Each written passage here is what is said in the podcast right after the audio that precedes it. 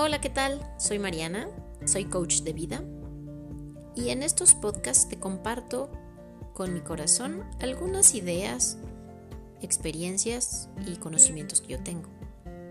El día de hoy hice un 2 por 1 ya teníamos un podcast arriba y ahora voy a subir este. Es que tengo una idea que me viene volando en la cabeza desde hace unos días y te la quiero compartir. ¿Cómo te resuena esto?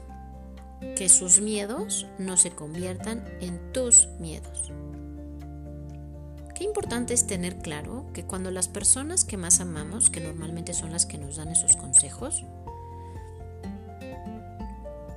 es tener visible que lo que nos comentan vienen de sus miedos y no de los nuestros. Nuestros miedos nacen o fluyen a través de creencias, a través de experiencias de la vida y de los propios límites que cada uno tenemos. Pero qué difícil es identificar que vas a actuar, que vas a dejar de hacer o de opinar o de crear algo porque fue algo decidido a partir de los miedos de otra persona. Un ejemplo sencillo. No compres eso porque a mí no me funcionó. ¿Te cuestionas en algún momento y me funcionará a mí? ¿Te cuestiones en algún momento, bueno, a él le fue así, pero a mí no? La mayoría de las veces tomamos como referencia certera lo que al de enfrente le pasó.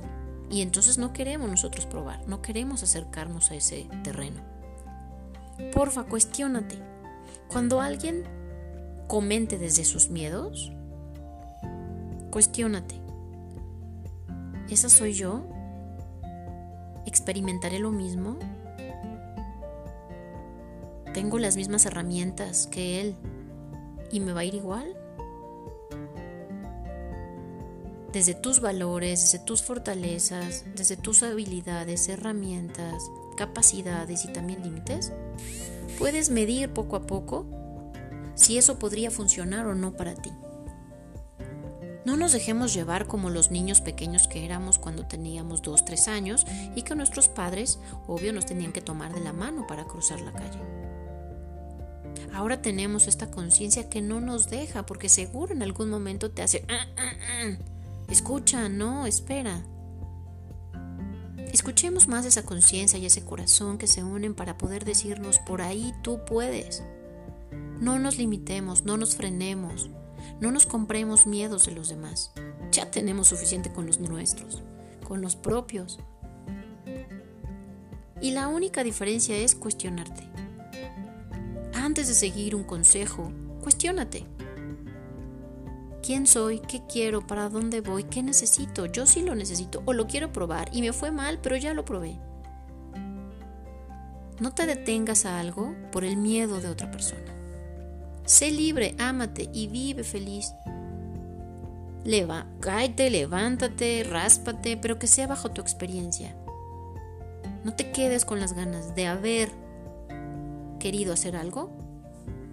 Por seguir en el camino guiado y trazado por el miedo de otra persona. Te dejo un saludo, un gran abrazo y que tengas un excelente martes.